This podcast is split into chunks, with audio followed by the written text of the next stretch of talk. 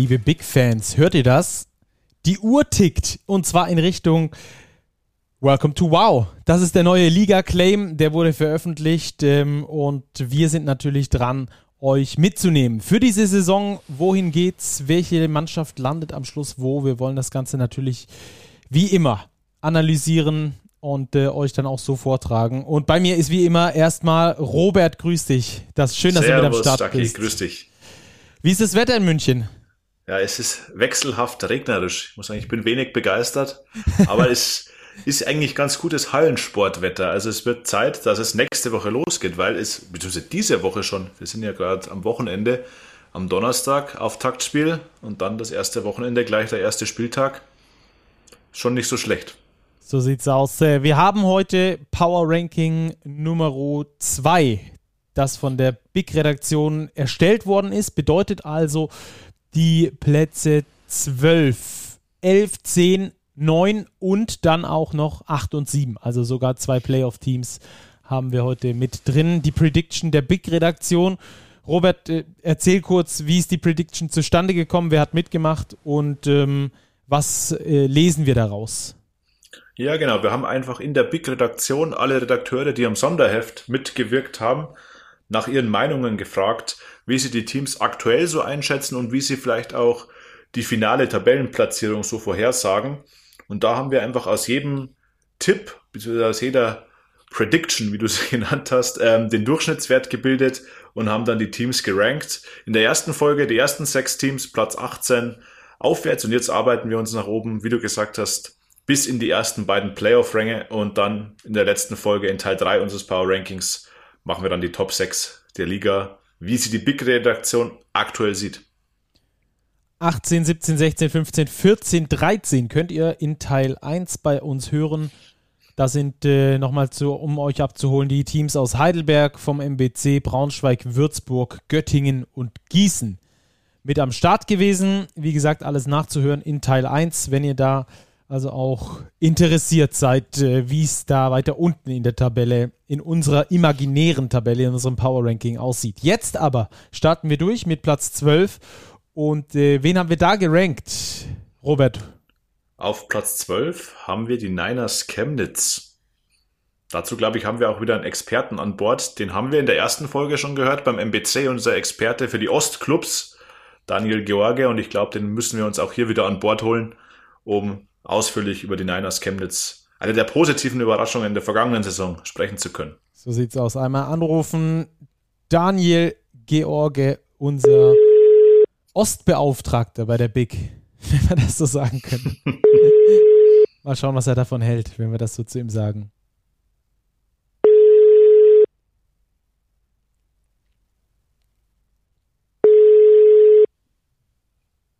Guten Abend. Da ist er doch. Daniel George, grüß dich. Hallo, grüß dich. Jetzt, Servus, hören uns, Daniel. jetzt hören wir uns schon wieder. In Teil 1 warst du mit äh, Teil des Podcasts und jetzt bist du schon wieder mit dabei. Du hast es einfach so gut gemacht. Oder vielleicht auch, weil du unser Ostbeauftragter bist, haben wir gerade festgestellt. Wie kommst ich du mit dem sagen, Titel zurecht? Ich, ich, ist vollkommen okay, kann ich mit leben. Ich bin ja äh, auch im Osten geboren, aufgewachsen und lebe hier. Also ich nehme den an, den Titel. Ähm, und ich habe einfach auch Glück gehabt, dass die beiden Teams in zwei verschiedenen Folgen vorkommen. Ja? Also muss man auch mal sagen. Deswegen ja, darf ich hier jeden Abend Platz mit euch telefonieren. Das, das ist ja wirklich schön. Und über Basketball fachsimpeln, sehr gut. Ähm, die ich habe gerade, deswegen bin ich nämlich eben auch noch nicht rangegangen. Ich weiß nicht, ob ihr es schon mal probiert habt, aber ähm, also live probiert habt im Podcast, aber ich habe gerade eine Stunde über Fußball gesprochen im anderen Podcast und freue mich jetzt äh, endlich über die richtige Sportart sprechen zu können. das, das hören wir sehr gerne. Genau, genau. Ja. Ein vielgefragter Mann, selbstverständlich. Also die Niners Chemnitz sind jetzt bei uns Thema sind auf Nummer 12 gerankt bei uns im Big Power Ranking. Gehst du da mit? Würdest du sagen, da gehören die, da gehören die, die Chemnitzer auch hin? Ich könnte jetzt wieder ein bisschen polarisieren und würde fast sagen, ähm, ich würde sie an 8 ranken. Aber wieder die seriöse Antwort ist, denke ich mal, ja, Platz 12 ist, ist das, was passieren kann, wenn alles, äh, alles halbwegs normal läuft. Aber ich glaube tatsächlich, wir können gleich besprechen, warum ähm, das tatsächlich auch schon Platz 18 sein könnte. Auf jeden Fall. Da fällt mir gerade ein, ich habe vergessen in der Anmoderation äh, zu sagen, dass wir einen Hörer äh, beziehungsweise ja, ein Hörer hat sich bei uns gemeldet, das war der Tobi. Und der hat äh, uns äh, erklärt, warum es bei Gießen gegen Heidelberg so deutlich gewesen ist, also dass die Gießener da mit zwei verletzten Spielern schon länger unterwegs sind, die auch da nicht gespielt haben. Wenn ihr uns schreiben wollt zu den einzelnen Clubs, dann tut das sehr, sehr gerne über die sozialen äh, Kanäle, über die sozialen Medien, entweder an Big direkt oder an Robert Häusel an Florian von Stackelberg oder auch an Daniel George, der sich, wie gesagt, bei den Ostclubs da als Experte äh, positioniert hat und platziert hat. Ähm, Daniel, äh, lass uns über die Chemnitzer sprechen. X-Faktor Coach Rodrigo Pastore, der hat gesagt, gegenüber dir im äh, Interview, dass sie sogar noch äh, besser abschneiden möchten als in der vergangenen Saison. Da war es Platz 14 für einen Aufsteiger eigentlich schon ziemlich ordentlich, wie ich finde. Und äh, aus meiner Sicht haben sie da schon overperformed. Wie schaffen sie es wieder zu überperformen? Das ist eine sehr gute Frage. Oder müssen sie überhaupt überperformen? ja, ich, also ich finde es richtig spannend, wie gerade so die, die Stimmung im Umfeld ist in Chemnitz. Und man könnte jetzt natürlich sagen, der normale Weg wäre zu sagen, okay, wir wollen jetzt wieder eine konstante Saison spielen, wir wollen uns erstmal in der, in der BBL etablieren, aber in Chemnitz ähm, wollen sie irgendwie einen komplett anderen Weg gehen und wollen die Euphorie halt tatsächlich richtig mitnehmen. Also da wird jetzt schon davon gesprochen, dass wir in drei Jahren, ich habe gestern erst mit äh, Steffen Herold, dem Geschäftsführer, telefoniert für, für eine Geschichte fürs neue Heft von uns.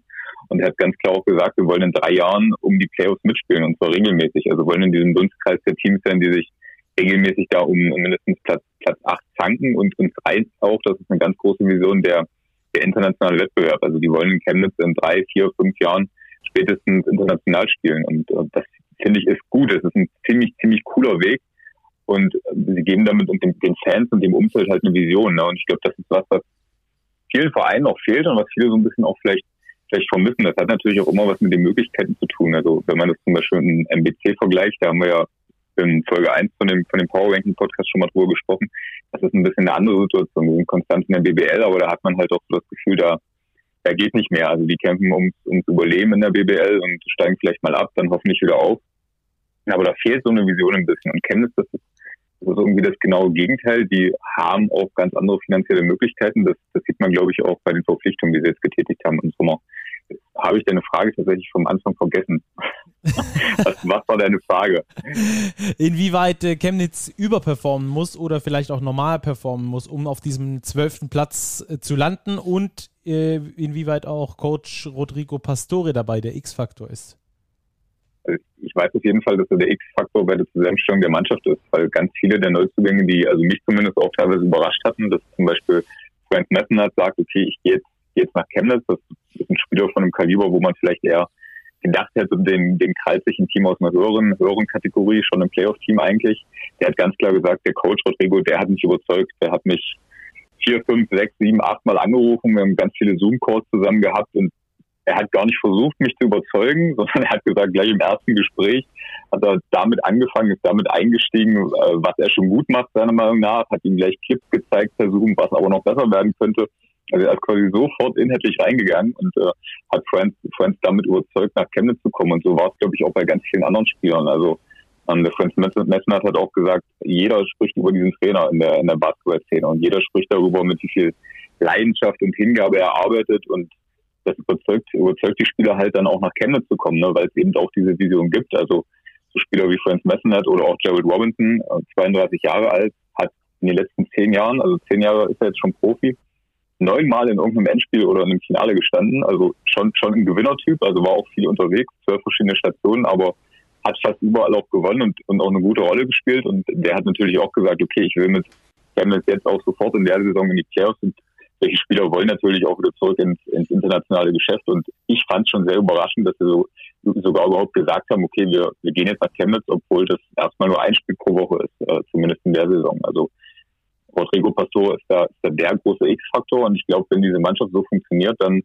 muss sie gar nicht so viel overperformen. Da steckt einfach ganz viel Potenzial drin. Also Franz Messenert hat jetzt ein schlechtes Jahr. Der hat sich den Arm gebrochen im letzten Jahr in äh, Italien und dann noch kurz in Spanien gespielt. Also wenn der zurück zur alter Stärke findet, dann ist das ein sehr guter äh, BBL-Spieler. Das hat er damals in Oldenburg schon gezeigt. Jared Robinson auch.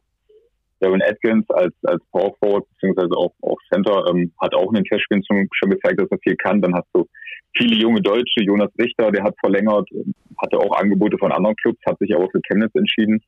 Niklas Wimberg jetzt bei Olympia teilgenommen. Also du hast ganz viele Spieler mit noch ganz viel Potenzial. Dazu zwei ganz erfahrene Guards. Also aus meiner Sicht müssen die gar nicht so viel overperformen, um auf Platz 8 zu landen oder irgendwo in dem Dunstkreis, 9, 10, 11 vielleicht. Aber natürlich, auf jeden Fall müssen sie gesund bleiben, weil die Rotation ist dann doch relativ klein. Also wenn sich da ein paar Leistungsträger langfristig verletzen, dann, dann wird es schon eng.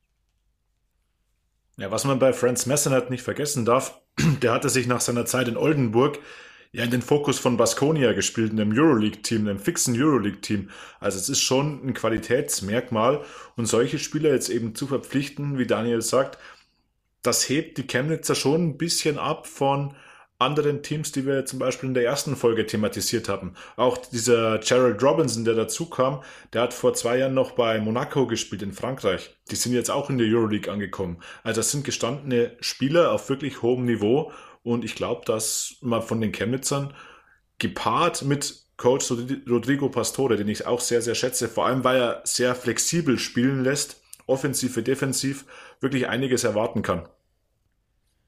Und ich glaube auch tatsächlich, dass, dass gerade dieses Guard-Duo, Messenet und Robinson, das für die anderen auch ein bisschen leichter machen wird, weil das hat man auch in den Vorbereitungsspielen gesehen, die können beide sehr gut passen und können aber auch beide zum Korb ziehen. Gerade Gerald Robinson attackiert er relativ oft und schafft so Räume, hat aber dann noch den, das Auge für die Mitspieler. Also ich glaube, das kann gerade in diesem System von, von Rodrigo Pastore ganz gut funktionieren, wo es ja ganz viel um Passspiel geht, sehr passintensiv, wo ganz schnell gespielt wird, flexibel, wie du schon sagst, vor Ort. Also ich glaube, das könnte wirklich gut, gut klappen.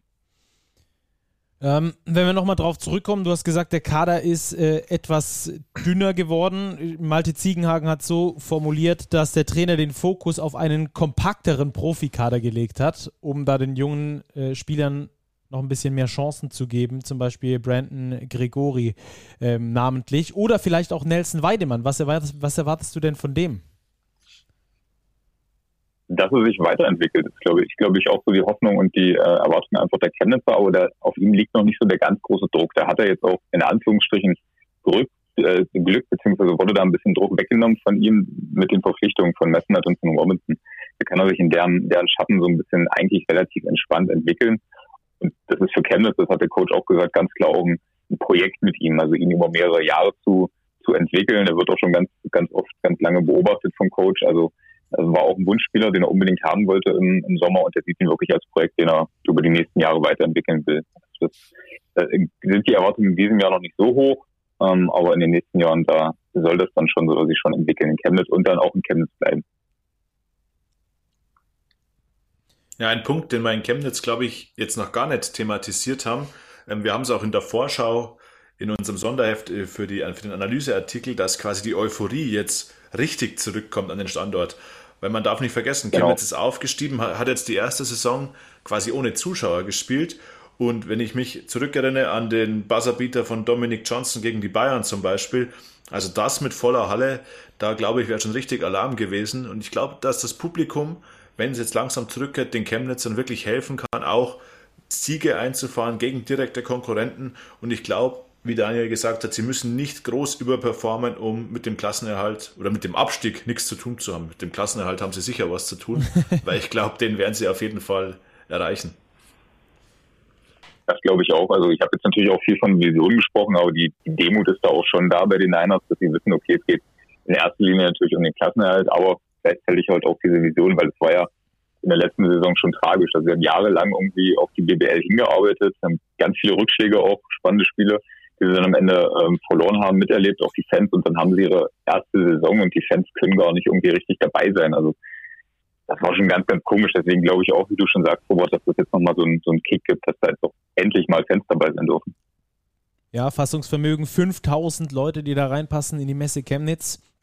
Und äh, ich hatte ganz lustig äh, erst vergangene Saison ein Interview mit Malte Ziegenhagen wo er ähm, frei von der, von der Leber weg erzählt hat, dass sie sich so sehr gewünscht hätten, ähm, mal bei Alba Berlin zu spielen, vor Fans, dort die Aufstiegsfeier zu machen. Äh, hatten dann auch gehofft, dass es irgendwie mit äh, Fans vielleicht irgendwie möglich ist zu dem Zeitpunkt. Das war dann nicht möglich. Also ich glaube, da wird dann richtig, aber richtig äh, die Party abgehen äh, bei den Niners, wenn die erstmals jetzt vor Fans in der BBL spielen können. Darauf freue ich mich auf jeden Fall schon mal. Ähm, lass uns noch mal ganz kurz über die deutsche Rotation sprechen vielleicht, ähm, wenn wir noch mal auf den Kader zurückgehen. Wir haben jetzt mit ähm, Jan-Niklas Wimberg äh, einen Olympioniken. Wo siehst du ihn? Welchen Schritt hat er über den Sommer gemacht? Jonas Richter noch mit dabei, Malte Ziegenhagen, der wertvolle Minuten geben kann als äh, Rollenspieler, als, als streaky Shooter. Ähm, Nelson Weidemann auch vielleicht so ein bisschen in die Richtung. Siehst du die Niners vor allem auf den deutschen Positionen entsprechend gut aufgestellt, auch für die Tabellenregion, die du genannt hast? Ich denke schon, dass wir da gut aufgestellt sind, aber ich glaube, das ist natürlich auch so ein bisschen das Potenzial, das sich dann entfalten muss. Also was wir schon besprochen haben, Nelson Weidemann wird dann sicherlich ein bisschen overperformen müssen, wenn sie in diese Region vorstoßen wollen. Genauso Malte Ziegenhagen, der hat ja aber eine schwierige letzte Saison gehabt mit der Corona-Infektion am Anfang und dann noch ein paar kleine Wehwehchen auch über die Saison, nicht ganz so viel gespielt, aber hat ja dann am Ende auch gezeigt, dass er es noch kann, dass er auch äh, ja, Würfe treffen kann, definitiv und aus der Distanz hochprozentig äh, treffen kann. Das hat er in der Karriere auch ganz oft bewiesen und da durchaus noch ganz schön wichtig sein kann für Chemnitz. Und ich glaube, dass der auch davon profitieren wird, dass du jetzt ein bisschen flexibler geworden bist, auch durch die äh, Guard-Verpflichtung. Und dann hast du natürlich Niklas Wimberg und Jonas Richter, die beide unglaubliches Potenzial haben, die auch eine sehr gute erste BBL-Saison gespielt haben, finde ich. Und die auch einfach Vertrauen vom Coach haben. Also er gibt ihnen Spielzeit, die spielen eine ganz wichtige Rolle und werden, denke ich, auch von diesen zwei schnellen Guards profitieren. Also ich sehe die Niners da sehr gut aufgestellt, wenn alle ihr Potenzial ähm, da auch abrufen, ja. Ja, schnelle Guards und äh, streaky Shooter, die sie ja auch nochmal ähm, mit dem Litauer ähm, Susinskas äh, auch noch mit am Start haben und äh, mit Malte Ziegenhagen. Also das ist immer eine ganz gute Kombination, glaube ich, da wird mir keiner von euch widersprechen.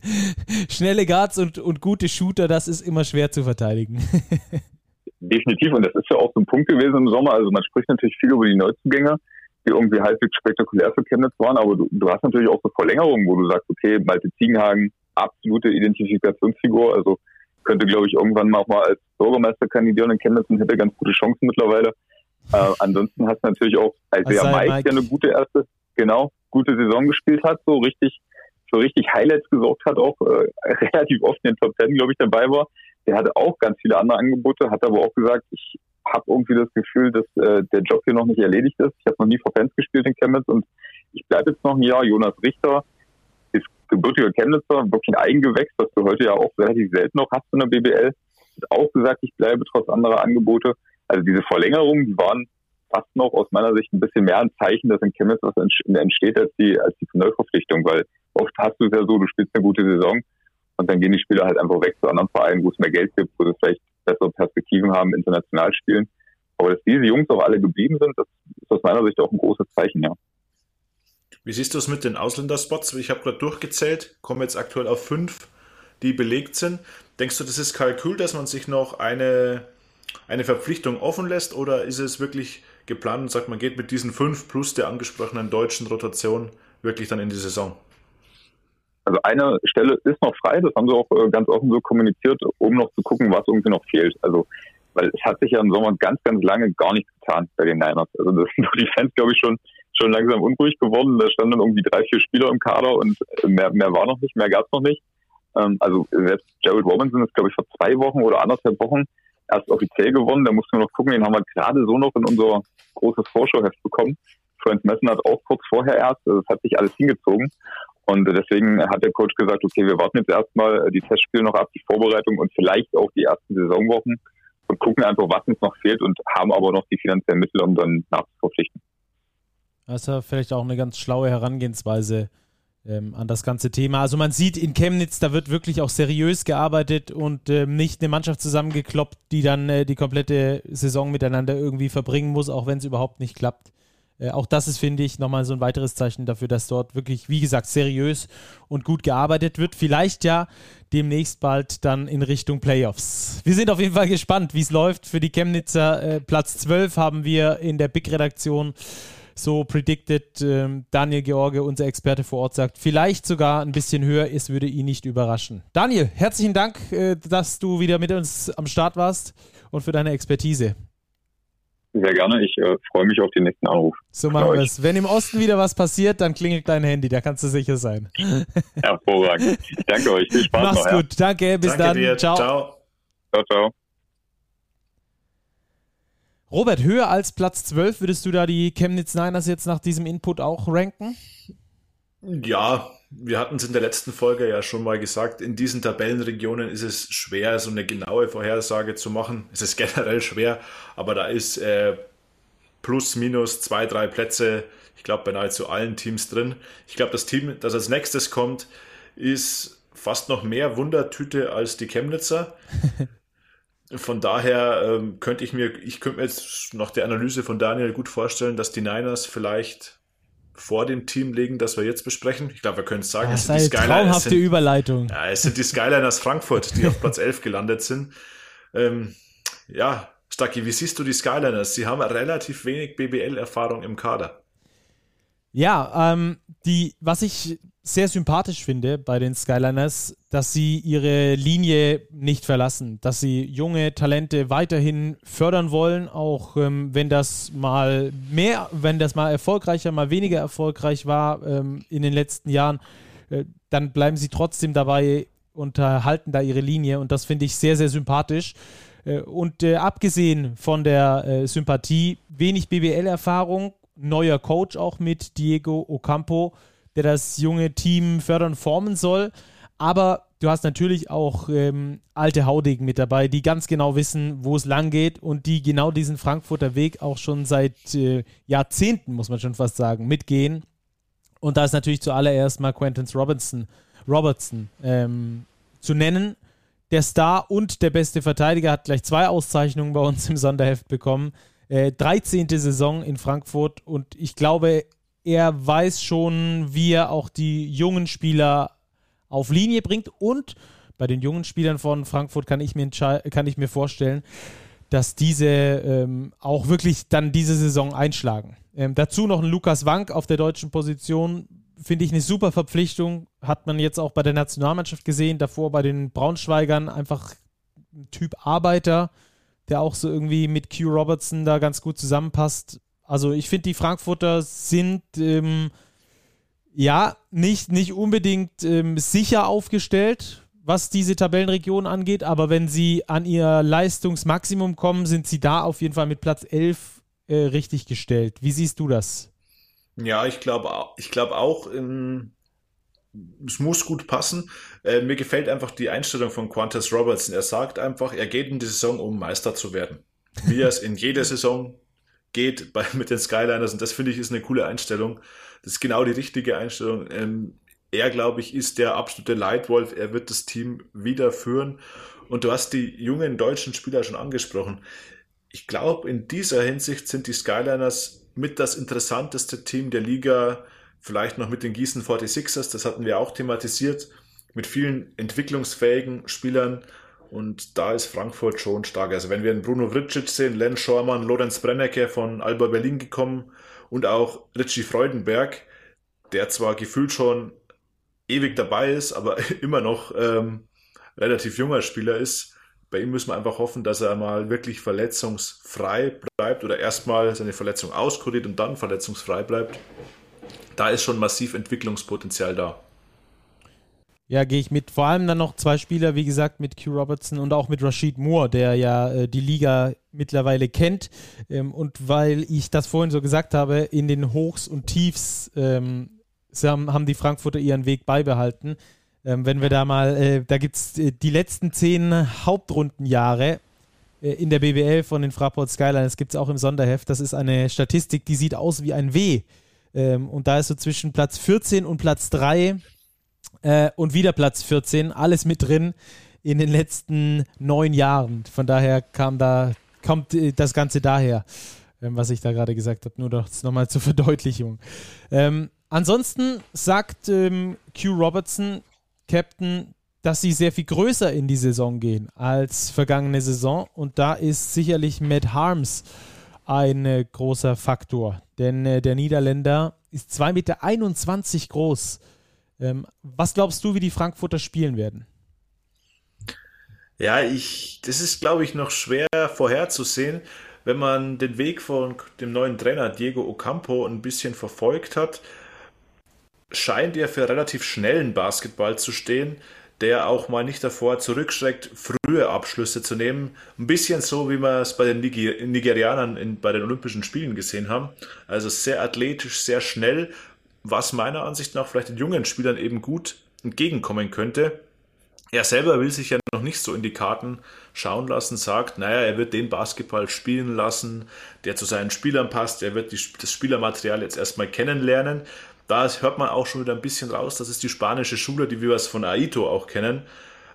Schauen, was habe ich für ein Spielermaterial und dann eben den Spielern die Freiheiten zu geben und ihnen aber auch das Handwerks Handwerkszeug mitzugeben, eben so zu agieren, wie es ihren Stärken entspricht. Und ich glaube, das könnte der Weg von Diego Ocampo bei den Skyliners sein. Klar, die beiden Center, äh, Matt Harms einerseits und der andere äh, Brooks the Bishop, zwei Ausländer auf der Center-Position, ist jetzt auch nicht ähm, unbedingt immer üblich bei allen Teams. Könnten natürlich da schon eine zentrale Rolle spielen und klar, 2,21 Meter Mann unterm Korb, der verändert das Spiel, der verändert die Würfe. Wenn sie den schaffen, geschickt einzubeziehen, kann das äh, für die gegnerischen Teams schon mal zu einem Problem werden. Haben wir nicht zuletzt bei Chris Kumachi gesehen in der vergangenen Saison. Ja, auf jeden Fall. Also Du hast. Ja, die beiden gegeneinander könnte spannend werden. Ja, das würde ich, würde ich wirklich gerne mal sehen. Ähm, du hast äh, den neuen Coach angesprochen und gesagt, äh, er muss das Spielermaterial auch erstmal kennenlernen. Jetzt ähm, muss er ja sogar einen von uns als Schlüsselspieler betitelten Spieler ersetzen. Donovan, Donovan Donaldson, ähm, hört man, musste verletzungsbedingt schon wieder abreisen aus Frankfurt. Nee, Reggie Hearn, glaube ich. Oh, sorry, sorry. Reggie Hearn. Donovan, Dann habe ich äh, das falsch notiert ist das meiner gibt's ja Ansicht nicht. Nach noch an Bord. Reggie Hearn, ja, hat man verabschiedet, da hat sich eine Verletzung offenbar als doch langwieriger herausgestellt als ursprünglich erwartet. Also da ist gut möglich, dass die Skyliners nochmal nachbessern. Donovan Donaldson haben wir in unserem Sonderheft als Schlüsselspieler äh, notiert.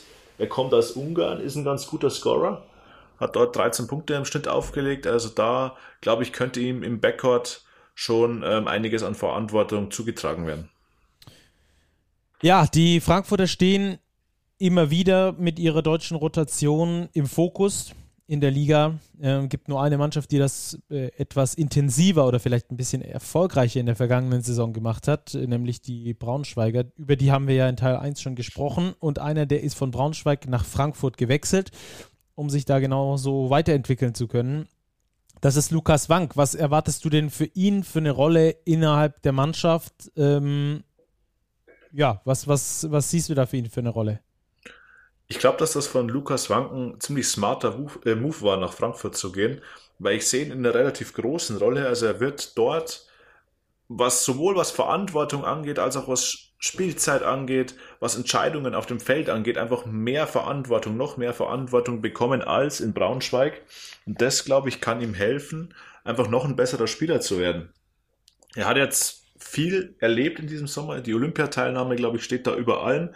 Und man darf nicht vergessen, er ist erst 24 und er ist aktuell im Kader der Skyliners der älteste deutsche Spieler mit 24 Jahren. Also er wird auch dort reifen, vielleicht den jungen Spielern eben zu helfen in ihrer Entwicklung, weil er eben noch selber nah dran ist an diesen Entwicklungsschritten. Also von daher kann er in vielerlei Hinsicht ähm, zu einem ganz, ganz wichtigen Baustein der Skyliners werden.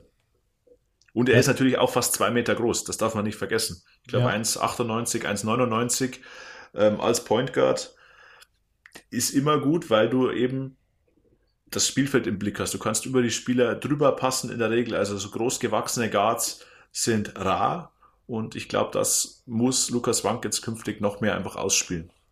Und ich glaube auch, dass er als Anführer in dieser deutschen Riege fungieren kann. Du hast es ja schon gesagt, er ist auch der, dieser Leader-Typ ähm, und dieser, dieser Fighter. Ähm, und der kann, glaube ich, genau diese Jungs dann nochmal anleiten, ähm, gerade mit der Olympiateilnahme, das ist zwar theoretisch nur was, was auf dem Papier steht. Ähm, ich war Olympiateilnehmer, aber ich glaube, das macht auch was mit dir als Spieler. Der hat gesehen, wie ein Joe Vogtmann äh, eine Mannschaft leitet, eine Mannschaft führt. Und natürlich, natürlich hat er da Q Robertson noch neben sich.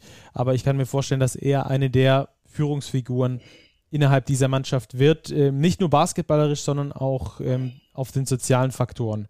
Ähm, Len Schormann hatte schon mal eine Einladung zur A-Nationalmannschaft. Ähm, ist es, erwartest du seine Breakout-Saison, genauso bei Bruno Vircic, der jetzt, glaube ich, auch eine gute Vorbereitung gespielt hat? Ich erwarte sie bei Bruno Vircic fast noch mehr als bei Len Schormann, muss ich ehrlich gesagt gestehen. Bruno Vircic, glaube ich, hat extremes Potenzial, das hat er schon immer mal wieder aufblitzen lassen. Der wäre fast einer für Rupert Fabriks Wettbüro für die deutsche Breakout-Season. Wen hatten wir da schon? Kilian Bienapfel, Luke van Sloten und Bruno Vricic. Ich glaube, die drei Namen sollte man sich aufschreiben, weil ich glaube, von denen werden wir in dieser Saison hören. Positiv und, hören. Ja, bin ich von überzeugt. Wie gesagt, äh, bei Richie Freudenberg wünschen wir uns, dass er fit bleibt und äh, mal eine komplette Saison richtig gut performen kann. Und Lorenz Brenecke finde ich übrigens eine ganz interessante Verpflichtung. Ähm, wenn ich das richtig weiß, hat äh, Lorenz und gegen, Bruno, gegen Bruno auch schon in der NBBL im Top 4 damals gespielt, ähm, mit Alba gegen Bayern damals. Jetzt Richtig, haben ja. sie zusammen das Frankfurter Trikot an. Also das auch eine äh, nette Randgeschichte noch an dieser Stelle. Äh, Frankfurt auf Platz 11 gerankt. Äh, gehst du mit? Sagst du ja oder lagst du ganz daneben mit deinem Tipp? Ich, scha ich schau mal kurz nach, wo ich Frankfurt gerankt hatte. Ich hatte sie tatsächlich auf 11. Du Und hattest ich? sie auf 13, Stacki. Ja, okay. Na gut, also wir sind äh, gespannt, was da entsteht in Frankfurt, denn es muss was entstehen. Das ist, glaube ich, klar. Es ist nicht dieselbe Mannschaft wie in den letzten Jahren und trotzdem ähm, hat sie Züge davon. Und ein bisschen verändert, neuer Trainer. Ähm, Konzept ist dasselbe.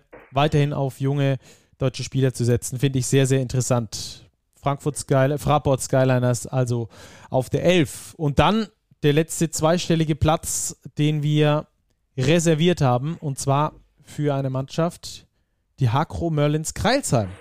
Robert, das ist ähm, für dich verständlich oder erstaunlich? Irgendwie eine Mischung aus beiden, habe ich den Eindruck. Ähm, die Merlins haben sich ja als Playoff-Team zuletzt quasi etabliert gehabt. Jetzt landen sie im Power Ranking erstmal in Anführungszeichen nur auf Platz 10. Ich könnte mir vorstellen, dass der Hauptgrund dafür ist, dass mit Thomas Isalo der Vater des Erfolgs jetzt erstmal weg ist und klar, obwohl viele Spieler geblieben sind, vor allem deutschen Spieler, jetzt mit Sebastian Gleim, ein neuer Coach am Standort Kreisheim eben zu Werke geht. Und ich glaube, da muss sich einiges finden. Und ich glaube, das war eigentlich auch der Grund, warum in der Redaktion hin und wieder vielleicht ein paar Zweifel an den Kreilsheimern war. Und ich glaube, es kam dazu, dass andere Teams eine sehr interessante Offseason hatten und daher vielleicht noch ein, zwei Plätze höher gerankt wurden.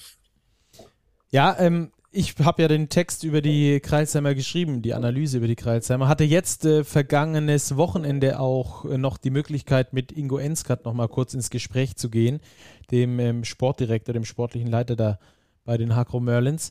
Und ähm, da gab es ein paar ganz interessante äh, Dinge. Auch ähm, habe ich vor kurzem erst mit dem Athletiktrainer für das neue Big Heft äh, telefoniert, mit Markus Lindner. Und auch der ähm, äh, hat mir wieder den Eindruck gegeben, den ich auch schon von Fabian Black bekommen habe, vor kurzem erst, ähm, dass Kreilsheim sehr stark von, seinen, von seiner Führungsetage lebt. Gerade von Martin Romig und von Ingo Enskat, die beide ähm, für einen Weg stehen, auch ähm, den, den sie weitergehen werden, egal was da kommt. Und dieser Weg ist sehr breit. Ähm, also sie nehmen, sie nehmen die Leute sehr gerne mit, glaube ich, und können auch wirklich begeistern und ihre, ihre Idee vom, vom, von dem Standort Kreilsheim und von dieser Basketball-Idee in Kreilsheim, die ist wirklich begeisternd und das merkt man dann auch im kompletten Umfeld in Kreilsheim, im, äh, im kompletten Kreis Hohenlohe. Und ähm, ich glaube, damit können sie ganz, ganz viele äh, gute neue Dinge anstoßen. Beispielsweise die drei Vertragsverlängerungen, ähm, die sie in der Offseason, beziehungsweise schon fast kurz vor der Offseason getätigt haben. Von Mo Stucky, von äh, Boggy, also Bogdan Radosavljevic und äh, auch von Fabian Black. Die, das deutsche Gerüst haben sie jeweils langfristig verlängert, über zwei und über drei Jahre.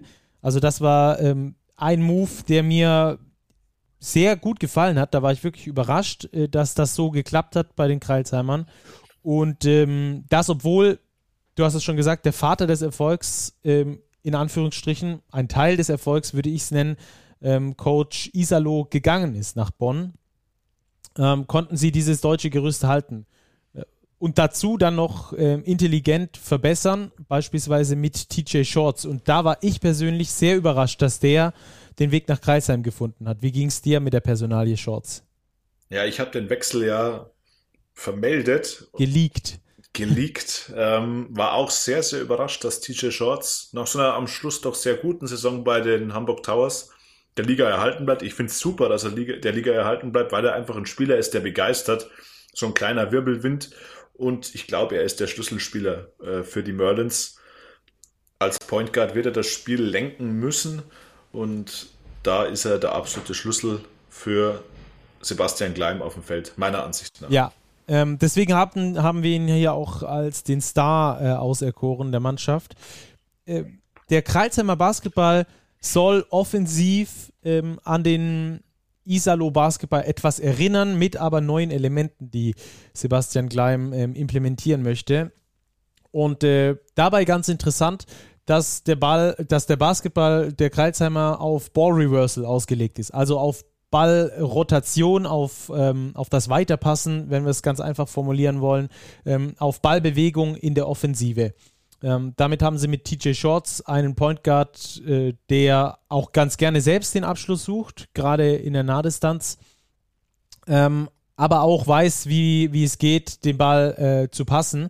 Nur äh, aus meiner Sicht ist das äh, eine Wette, die gefährlich werden könnte für die Kreilsheimer. Ähm, denn ich habe mit Ingo, Ingo Enskat auch gesprochen. Äh, es war das Testspiel gegen die MHP-Riesen und in der ersten Halbzeit hatten die Kreilsheimer bereits 17 Ballverluste. Ähm, und äh, der einzige nominelle, wirkliche Point Guard, den die Kreilsheimer im Kader haben, ist TJ Shorts. Der hatte da auch nicht den allerbesten Tag. Der hat jetzt keine Kraut und Rüben gespielt, aber er hatte nicht den allerbesten Tag. Ähm, aber als Team, das einen tieferen Kader gerade auf der Point Guard Position hat, kannst du dann auch mal sagen, gut, wenn es beim Starting Point Guard irgendwie nicht läuft, dann nehme ich mir halt äh, den Backup. Der darf es mal versuchen. Aber bei den Kreisheimern ist es tatsächlich in der Kaderplanung auch so geplant gewesen, dass TJ Shorts Point Guard Nummer 1 ist und Mo Stuckey und Terrell Harris, die beide Combo Guards sind, aber aus meiner Sicht sehr viel deutlicher Shooting Guards, weil sie eben mehr nach dem eigenen Wurf schauen und nicht so diese Point Guard Qualitäten haben. Die sollen dann quasi der Backup für TJ Shorts sein und gleichzeitig aber auch auf der 2 spielen. Also das ist so das Konzept von Sebastian Gleim von den Hakro Merlins Kreilsheim. Ähm, dass das zum Problem werden kann, hat man gegen die MHP-Riesen gesehen. Wir kennen den physischen Basketball der Ludwigsburger natürlich, ähm, aber die haben damit diese, genau diese Ballbewegung, äh, die Ballrotation verhindert und dann hatten die Kreisheimer ein Problem, weil sie gar nicht mehr genau wussten, wie geht es jetzt weiter im System. Ähm, aber da werden die Kreisheimer, glaube ich, auch noch dran, dran arbeiten. Martin Romich, der sonst immer wirklich sehr gut gelaunt ist und immer einen guten, einen flotten Spruch auf den Lippen hatte, der war richtig bedient nach diesem Testspiel. Ähm, den habe ich noch selten so erlebt. Ähm, ja, also das war mal so die, die Kurzzusammenfassung äh, dazu, wie die Kreisheimer spielen möchten. Hatten da auch Alexa Kovacevic ausgetestet, äh, serbischer U19. Ähm, Kapitän bei der WM jetzt im Sommer gewesen, ähm, aber dass der noch nicht für diesen Druck der MHP-Riesen gemacht ist, hat man dann da auch äh, in der einen oder anderen Nuance erkennen können. René Kinzeka, da rechne ich nicht damit, dass er wirklich äh, in der Rotation viel Zeit bekommt, aber ähm, auf den anderen Positionen fand ich sehr äh, gut aus Karlsheimer Sicht, dass sie Elias Lassisi zurückgeholt haben. Ein Spieler, der ja schon letztes Jahr überzeugt hat mit Defense und auch ähm, mit Athletik, mit einer guten Offense, mit gutem Spielverständnis. Also der hat mir gut gefallen.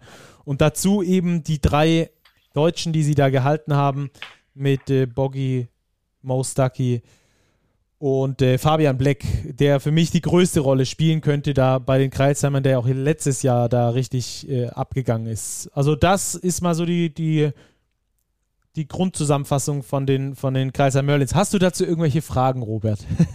ich hätte vielleicht noch einen kurzen Einwand. Also, Elias Lassisi muss ich dir voll und ganz zustimmen. Auch ein exzellenter Dreierschütze letzte Saison, ich glaube 47 Prozent bei über 200 Versuchen. Ja das 46, ist schon, aber das ist schon das sehr, ist sehr, sehr, sehr stattlich. Klugscheißerei. Ja. Und was man bei den Merlins natürlich nicht vergessen darf, du hast die vielleicht kleine Rotation auf den Guard-Positionen angesprochen. Sie sind erstmals in ihrer Geschichte in einem internationalen Exakt. Wettbewerb vertreten, im Exakt. FIBA Europe Cup. Und ich glaube, das kann in die BBL auch mit reinspielen.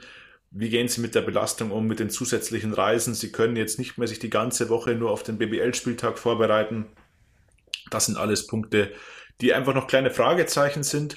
Und ich glaube einfach auch Gründe dafür, warum die Merlins erstmal in Anführungszeichen wieder nur auf Platz 10 gelandet sind. Ich glaube, sie haben das Potenzial, wieder in die Playoffs zu kommen. Ich glaube aber auch, dass es für keinen einzigen der Verantwortlichen in Kreilsheim ein Problem wäre, wenn es am Schluss Platz 10 wird, weil die Merlins wissen, wo sie herkommen. Sie kennen ihre Mittel und ich glaube, Platz 10 wäre für die Kreilsheimer auch völlig in Ordnung, obwohl sie natürlich wieder bestimmt überraschen wollen, in die Playoffs wollen. Ja, ganz interessanter Punkt, den du ansprichst. Ich hatte ja, wie gesagt, mit Markus Lindner ähm, gesprochen, dem, Athlet dem Athletiktrainer, der ja äh, vergangene Saison noch beim FC Bayern Basketball war, jetzt zu den Merlins gewechselt ist, der übrigens sich auch von dieser Merlins-Euphorie hat anstecken lassen und deswegen nach Kreilsheim gegangen ist. Er ist ja ein äh, Mann von europäischem Top-Level in seinem Gebiet. Und äh, ihn habe ich gefragt, was ist denn der Unterschied in der athletischen Ausarbeitung oder in der Arbeit ähm, mit den Spielern im athletischen Bereich zwischen einem Euroleague-Team wie letztes Jahr beim FC Bayern und ähm, jetzt einem äh, FIBA Europe Cup-Team wie bei den Kreisler Merlins. Und er hat gesagt, dass sie dieses Jahr, also dass die Merlins im Kraftraum in diesem Jahr sicherlich nicht die Zeit verbringen werden. Ähm, es geht nicht darum, äh, diese harte Spielweise aus der Euroleague zu kompensieren, mit einem guten Muskelpanzer, dass da wenig passiert, sondern es geht eher darum, dass, ähm, und das zeichnet den FIBA Europe Cup übrigens aus, dass es schnell ist, dass es dynamisch ist, dass es etwas wilder ist, wie es von unteren Teams in der BBL häufiger der Basketball gespielt wird. Und deswegen wird da also eher nicht so äh, auf diese ähm, Fitness, auf diesen Muskelaufbau gesetzt, sondern sehr viel mehr auf den basketballspezifischen Teil und dort dann äh, Sprungkrafttraining, athletisches Training und solche Geschichten gemacht. Also das fand ich nochmal einen ganz interessanten Ansatz, gerade wo du es nochmal erwähnst, auch mit dem internationalen Wettbewerb. Ähm, und ich glaube, dass an der Stelle auch der Athletiktrainer die Merlins extrem weiterbringen kann, ähm, weil er da verschiedene Tracking-Softwares einsetzt, verschiedene äh, Geschichten, um die Athleten zu überwachen, dass die nicht ins Übertraining kommen und so sie dann auch quasi für die Bundesliga fit zu machen. Also, ähm, interessanter Artikel kommt in der nächsten Ausgabe ähm, des äh, Big Magazins. Da könnt ihr euch also auf jeden Fall schon mal äh, drüber freuen, über diese Insights. Ähm, und dann müssen wir noch kurz über die ähm, internationale Rotation sprechen bei den Kreilsheimer. TJ Shorts haben wir ja schon angesprochen. Terrell Harris, ähm, der hat mir ganz gut gefallen da im Testspiel. Kennen wir ja aus Chemnitz. Der hat da schon richtig abgeliefert und äh, kennt die Liga. Er hatte auch eine Dreierquote von 48 Prozent aus der BBL, äh, in der BBL in der vergangenen Saison. Also Terrell Harris, ein Spieler, der sie wirklich da auf den Guard-Positionen nochmal auf ein neues Level bringen kann. Und äh, dann noch die beiden Jared Savage und Jaron Lewis. Die beiden haben nicht wirklich überzeugen können. Ähm, kam mit dem Druck der Ludwigsburger da irgendwie nicht so richtig zurecht. Aber ich will das jetzt auch nicht alles nur an einem Spiel festmachen, um Gottes Willen. Ähm, aber die müssen, glaube ich, noch so reinfinden in, in den BBL-Druck, in die physische Spielweise äh, in Deutschland. Und dann gibt es noch Richmond Ariri Guzot, den Center-Spieler, den habe ich selbst auch noch nicht gesehen. Ähm, aber der ist auf jeden Fall einer, der ähm, auch vieles leisten kann und äh, als Gegenstück zu Boggy dann ähm, dienen kann. Ähm, ich glaube, dass die Kreisheimer mit, ich würde sagen, eine der Top 5 Rotationen auf den deutschen Spielern haben. Und ähm, auf den äh, Importspielern in dem Fall ähm, sind es ja fast alles Amis außer Elias Lassisi. Ähm, da hat auch Ingo, Ingo Enskat gesagt, sie sind nicht in der Position, dass sie Spieler verpflichten können, bei denen klar ist, bei denen sicher ist, dass sie ähm, performen, sondern das ist immer so ein bisschen eine Wette. Aber die muss man dann halt einfach eingehen als Verein, der nicht ganz so viel Kohle hat. So ist es. Hatten wir schon oft und ich glaube, hm, das könnten wir bei einem der nächsten Teams auch wieder sagen. Ja, das glaube ich auch. Wette, wobei die gar nicht so viel wetten müssen. Die haben schon gute Leute geholt, von denen man weiß, was man bekommt. Da bin ich wir bei haben, dir. äh, haben wir am auf besten, Platz 9, Stacki. Genau, am besten rufen wir doch mal unseren äh, Experten an, würde ich sagen, oder? Ja, wir müssen aber noch verraten, wer auf Platz 9 ist. Es ist nämlich Sollen Medi Bayreuth. Ja, wir verraten es. Medi Bayreuth. So ist Ähm, es. Hatte eine spannende Offseason. Wir rufen bei unseren Experten dazu an. Jawohl. Das ist unser Autor Alex Büge, den wir jetzt mal anrufen werden.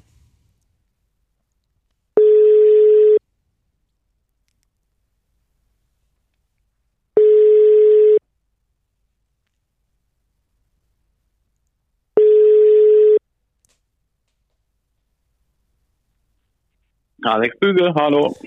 Da ist er, unser Experte für Medi Bayreuth. Ja. Alex, grüß dich. Schönen guten Tag, grüßt euch. Wie geht's dir? Servus, Alles gut Alex. bei dir? Ja, alles soweit so gut und bei euch. Ja, auch. Die Vorfreude auf die Saison steigt bei uns. Ich glaube, ist bei dir nicht anders. Definitiv, ist glaube ich bei jedem so, der es mit dem Basketball hält äh, und äh, jetzt äh, quasi den Saisonstart äh, kaum abwarten kann quasi. Medi Bayreuth, wir haben sie gelistet, gerankt auf Platz Nummer 9 im äh, Big Power Ranking. Wo hattest du sie eingeordnet?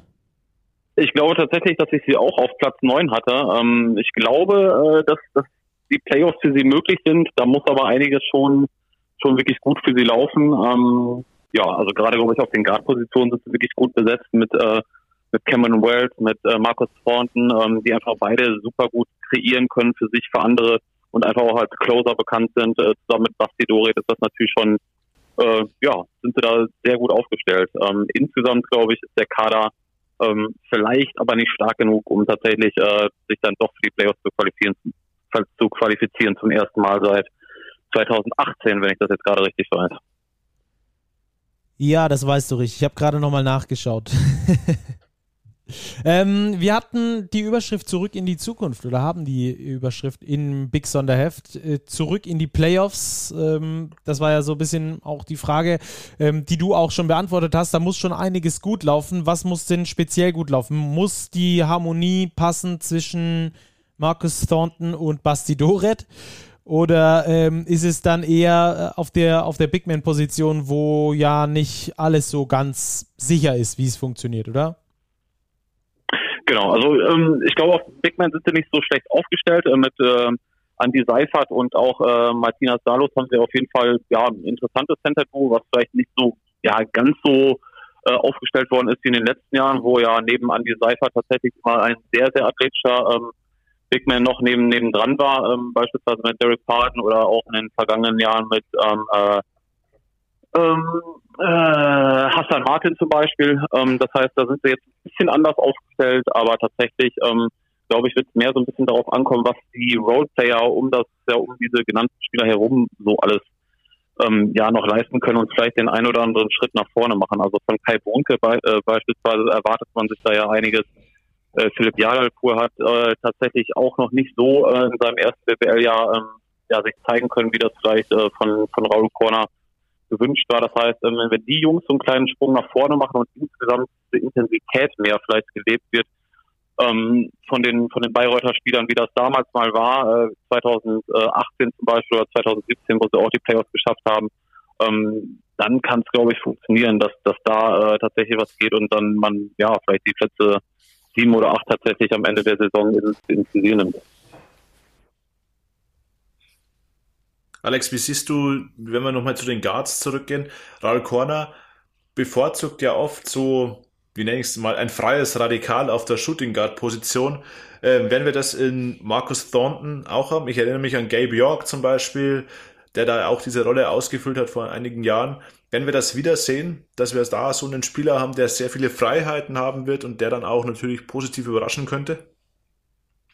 Das glaube ich auf jeden Fall. Ich meine, in Chemnitz war es ja ähnlich, gerade so zum, zum Ende des Spiels, da hat er ja auf jeden Fall auch übernommen und hat gezeigt, ähm, was er, was er da tatsächlich leisten kann. Ähm, hat, glaube ich, einfach ein hohes, sehr hohes Selbstvertrauen, kann eins gegen eins gehen, nimmt auch Dreier weit hinter der, hinter der Linie. Also da, ähm, ich glaube, das können wir definitiv erwarten. Er wird mit Sicherheit, äh, ja, können wir gut vorstellen, dass er da Topscorer wird und ähm, ja, also die Vari Variation wird ja auch interessant werden. Also wie Steurer tatsächlich auf der auf der Guard-Position spielen wird oder ob auch mal sozusagen mit Basti Dorit, mit Cameron Wells und mit äh, Marcus Thornton tatsächlich ähm, ja mal, mal die drei gleichzeitig spielen und äh, ja, einfach eine kleinere Line-Up dann macht und äh, ja, vielleicht Thornton oder Wellsman auf die drei stellt.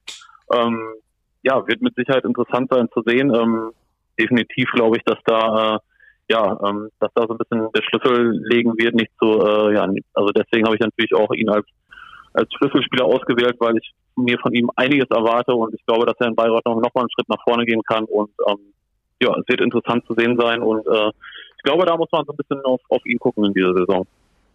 Ja, das werden wir auf jeden Fall tun. Äh, ich finde ihn auch einen super interessanten Spieler, macht ganz viel Spaß, ihm zuzusehen, weil er auch äh, recht unorthodox spielt. Ähm, jetzt haben die Bayreuther völlig untypisch für sie ähm, sehr viele BWL-erfahrene Spieler geholt. Marcus Thornton, Cam Wells, äh, Terry Allen nicht zu vergessen von den Hamburg Towers. Ja. Ähm, auch da eine klasse Saison gespielt. Und dann haben sie ja ihr Grundgerüst aus äh, Basti Dorit und Andy Seifert sowieso noch an Bord. Kai Brunke war auch schon mit dabei in der vergangenen Saison und Philipp Chalalapur auch. Ähm, Gab es da einen, einen Paradigmenwechsel? Gab es da eine, eine, Änderung der Idee des Bayreuther Basketballs oder worauf führst du das zurück? Was hat dir da vielleicht auch Raul Korner gesagt dazu? Ähm, ja, also ich glaube, so wahnsinnig viel hat man sich da, hat man, also hat man, also ich glaube, jetzt ein Philosophiewechsel wäre vielleicht übertrieben. Natürlich stimmt das, dass man in den vergangenen, in den vergangenen Jahren das, das nicht so gemacht hat, dass man äh, vielleicht nicht auch BWL erfahrene Spieler so viel tatsächlich geholt hat. Ähm, aber vom kompletten Philosophiewechsel würde ich da würde ich da tatsächlich nicht sprechen. Ich glaube, man wird ähnlich spielen. Äh, man, man wird wieder darauf achten, dass man eine flüssige Offensive hat, wo, wo einfach der Ball gut läuft, wo, wo man wieder sehr weit vorne ist, äh, auch bei den bei den Assist-Zahlen. Ähm, man wird da einfach schauen, dass man einen ähnlichen Spielstil, glaube ich, ähm, entwickelt. Also da glaube ich nicht, dass Raul Corner was was komplett sozusagen Neues ausprobieren wird. Ähm, das äh, ja, kann ich mir nicht vorstellen. Also das habe ich habe ich so nicht erfahren. Okay. Ähm, vielleicht noch die Frage zu Basti Doret. Äh, mit ihm konnte ich letzte Saison mal sprechen und habe ihn auf seine Super Stats angesprochen. Der hat ja fast die beste Saison seiner Karriere gespielt im vergangenen ja. Jahr. Das Ganze mit 31 Jahren ist jetzt nicht unbedingt typisch. Und äh, der hat mir gesagt, dass er äh, wegen der vielen Spielzeit natürlich auch bessere Stats auflegt. Das liegt irgendwie nah, aber irgendwie auch nicht unbedingt, weil es ja nicht heißt, dass man dann sofort auch besser performt, wenn man mal viel mehr Spielzeit kriegt, was man bisher in seiner Karriere nicht äh, unbedingt so gewohnt war. Wie siehst du seine Rolle jetzt äh, vielleicht mit Marcus Thornton und mit Cam Wells auch ähm, vielleicht vor seiner Nase? Ja, das ist eine, sehr gute Frage. Also definitiv würde ich das auch einfach aus Selbstbewusstsein zurückführen, weil ähm, auch wenn er natürlich sehr viel Erfahrung gesammelt hat, gesammelt hat im Vorfeld schon, auch in der Nationalmannschaft, aber seine Rolle ist dann doch tatsächlich nochmal in Bayreuth einfach größer geworden, auch weil viele verschiedene andere Guards nicht so funktioniert hatten, wie Paul Corner sich das im Endeffekt vorgestellt hat. Von daher ähm, glaube ich tatsächlich, dass das auch ein bisschen daran liegt, dass er einfach nochmal ähm, selbstbewusster geworden ist und einfach Dinge mit einem anderen Selbstverständnis noch tut, was einfach aufgrund von mehr Spielzeit zwangsläufig gegeben ist. Von daher, ähm, glaube ich, liegt das so ein bisschen daran und ähm, ja, zu deiner Frage, also das ist natürlich interessant, wie jetzt möglicherweise seine, seine Rolle aussehen wird, vielleicht wieder mit ein bisschen weniger Minuten, vielleicht aber, wie auch angesprochen, spielen sie dann, spielen diese drei äh, Guards dann tatsächlich auch mehr mal auf, äh, also längere Zeit vielleicht auch gleichzeitig mal auf dem Parkett, das wird sich dann zeigen im Laufe der Saison, also ähm, wie sich seine Rolle da entwickeln wird, ähm, ja, wird, wird sehr interessant zu sehen sein. Ich bin aber mir nicht sicher, ähm, ja, also er wird definitiv sein, sein Niveau halten können. Und ich glaube, gerade wird er wieder, also er wird wieder kluge Entscheidungen treffen, er wird wieder hochprozentig von der Dreierlinie treffen. Ähm, ich glaube, er wird so auftreten, wie man ihn kennt. Vielleicht in einer bisschen kleineren Rolle, weil die anderen beiden genannten Spieler natürlich auch sehr balldominant sind, den Ball auch viel in den Händen brauchen. Von daher wird es vielleicht ein bisschen anders aussehen, aber ich glaube, wir können wieder eine gute Saison von ihm erwarten, definitiv. Ja, was bei den Bayreutern, glaube ich, auch noch dazu kommt, du hast die, die Dreierquote von Basti Doret angesprochen. Ich könnte mir vorstellen, dass man bei Medis sehr viele Dreierversuche zumindest sehen wird, weil einfach sehr viele Schützen im Kader stehen. Also man hat Basti Doret, Cam Wells, der zwar nicht überaus häufig abdrückt, weil er eher so der, der Mitteldistanzschütze ist, aber er trifft den Dreier eben auch hochprozentig. Ähm, über Marcus Thornton haben wir gesprochen aber eben auch auf den Flügelpositionen. Terry Allen hat bewiesen, er ist ein Stretch-Vierter, er ja. kann den Dreier werfen. Auch der neue Este, äh, Joisa, kommt aus Estland, beziehungsweise kommt aus Spanien und hat die letzte Saison sowohl in Spanien als auch in Estland verbracht. Auch ein Schütze, der seit Jahren 40% Dreier wirft. Also da ist viel Firepower im Kader. Und ich glaube, dass das ganz gut zum System von Raul Korner passen kann.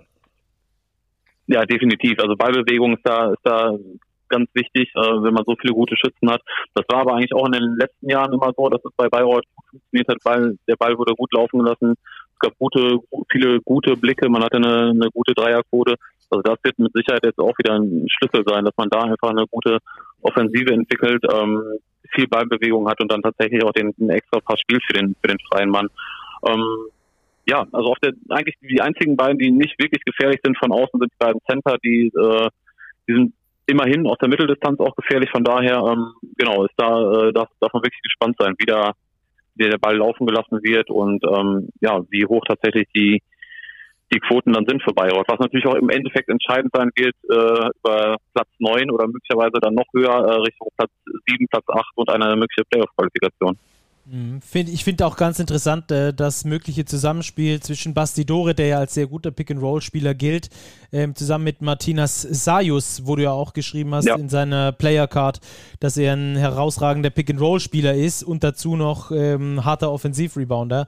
Ähm, also das, die Kombination kann ich mir auch als erfolgsversprechend vorstellen bei den Bayreutern.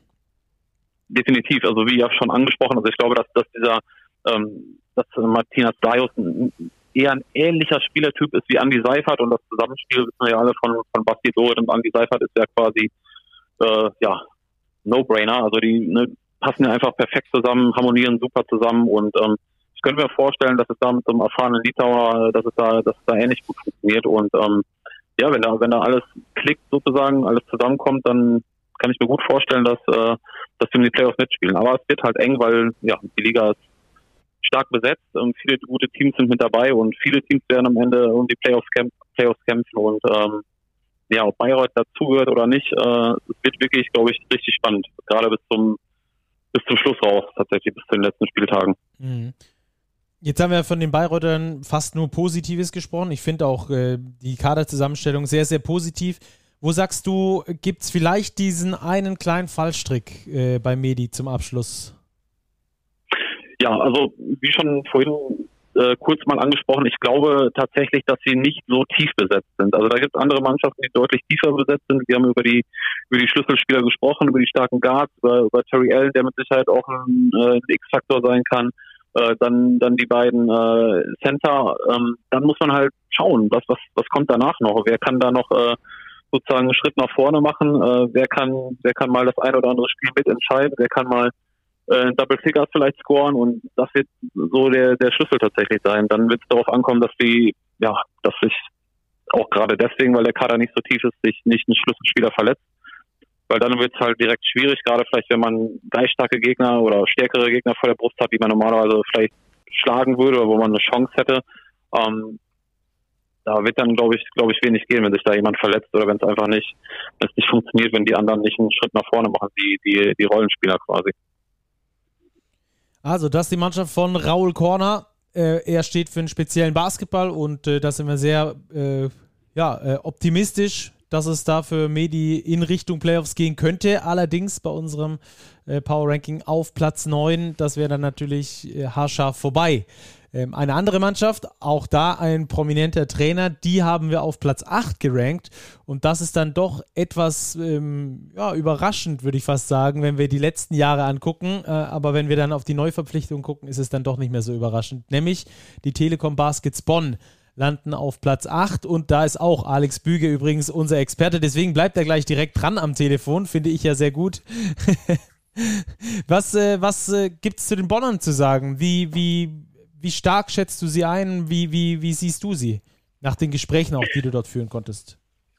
Ja, also sehr, sehr interessante Offseason bei den Bonner natürlich. Da hat man nochmal, also wie das in den letzten Jahren ja fast üblich war, leider ähm, sozusagen nochmal einen Umbruch vollzogen, hat jetzt mit äh, Thomas Isalo einen Trainer verpflichtet, der ja definitiv zu den zu den ja interessantesten Trainerfiguren in der der letzten Jahre in der BWL gehört hat, ähm, hat in Kreisheim wirklich über die letzten Jahre hervorragenden Job gemacht hätte, wenn jetzt nicht der der äh, sozusagen der der Break gekommen wäre in der vorletzten Saison, hätte er mit zwei äh, mit äh, mit Kreisheim auf jeden Fall auch die Playoffs erreicht. Im Prinzip kann man sagen, er hat zweimal hintereinander mit einem Team mit einem sehr sehr kleinen Budget die Playoffs erreicht. Hat, wie ich finde, eine sensationelle Serie mit Kreisheim gespielt gegen die Bayern. Also das war schon wirklich ähm, ja, groß, was er da geleistet hat. Dementsprechend ähm, ja, ist die Vorfreude, glaube ich, der Fans in Bonn sehr, sehr, sehr, sehr groß, ähm, was das neue Team angeht und wie das neue Team auftritt. Ähm, aber nicht nur der Trainer wurde ja sozusagen ausgetauscht, das ganze komplette Trainerteam, sondern auch ähm, ja auf der Sportmanager-Position gab es eine Veränderung. Michael Wichterich wird äh, ja nicht mehr sozusagen das Team die komplette Saison lang äh, betreuen, sondern ähm, Andreas Böttcher wird das jetzt wieder sozusagen machen. Ähm, und äh, sozusagen dem, ja, neben dem eigentlichen Team sozusagen die, die Fäden so ein bisschen zusammenhalten.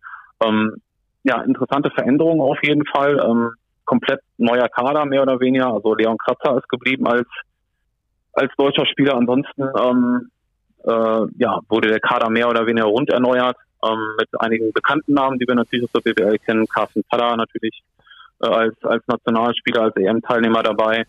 Dann ähm, Skylar Bowlin, interessanter Mann, der in Würzburg vor allen Dingen schon eine sehr gute äh, Saison gespielt hat.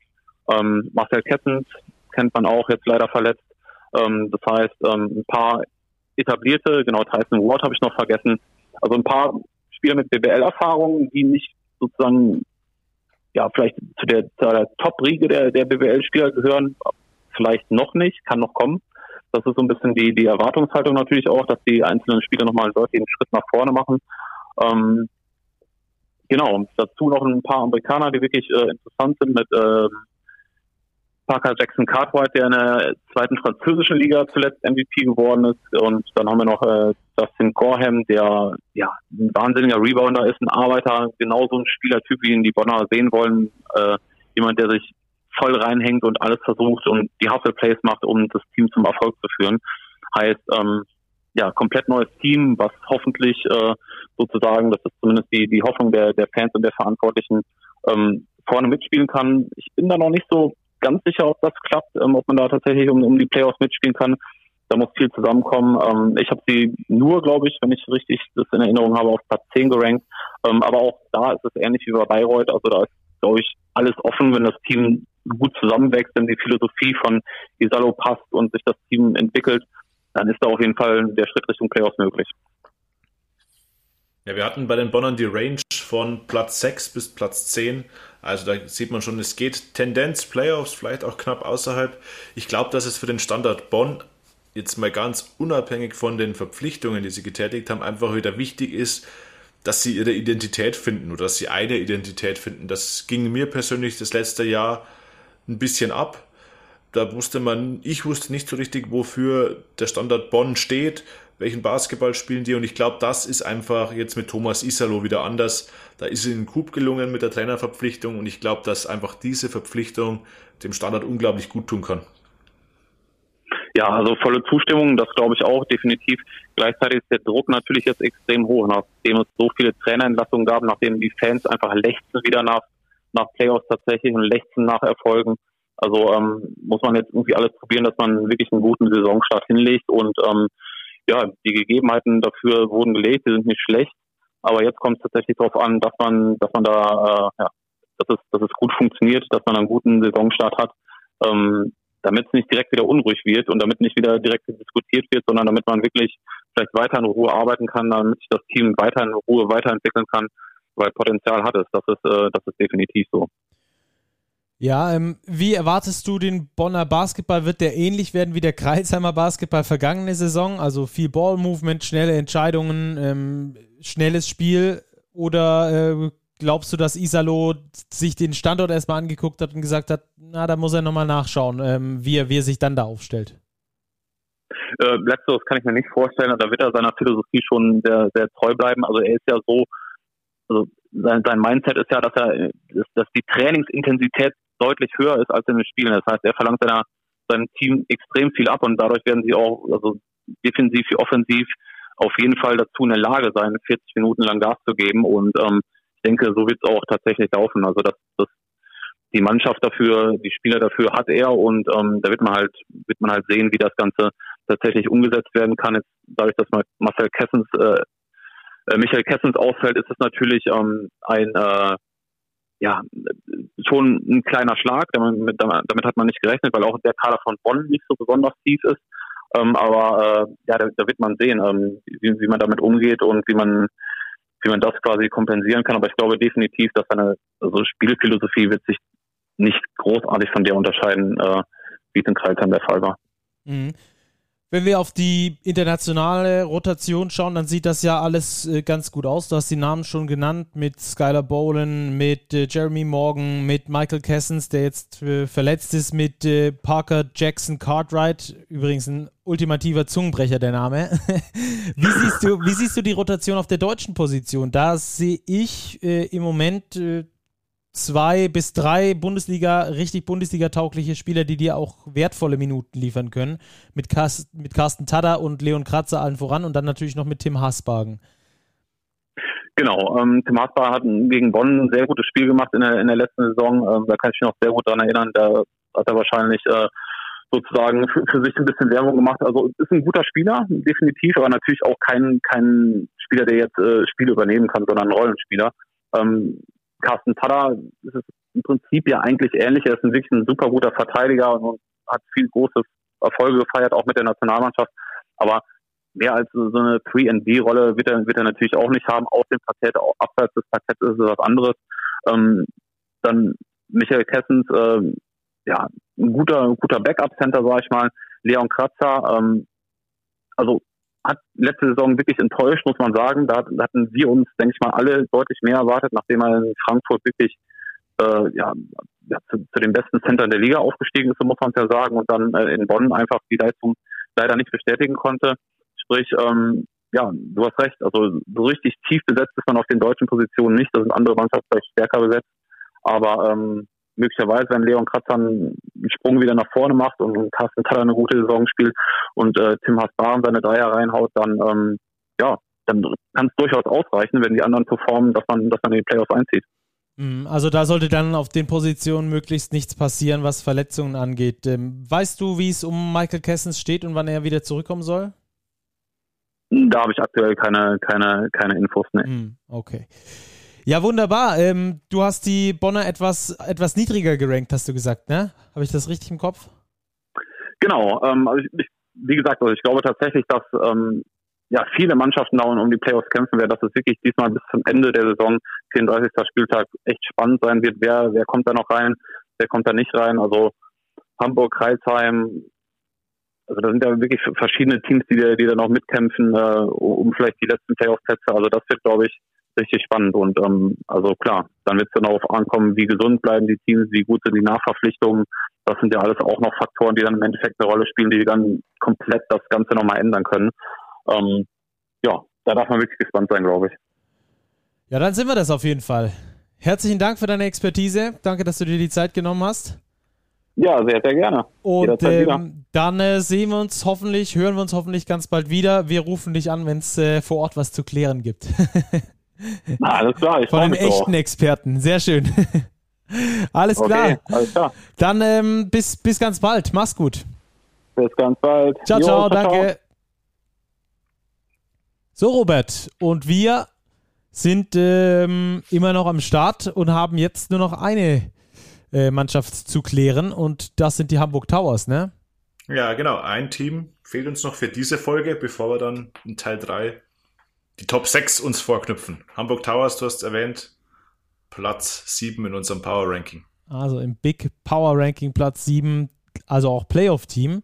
Und dazu rufen wir jetzt Oliver Jensen an. Da bin ich mal sehr gespannt, was der uns aus Hamburg zu berichten hat.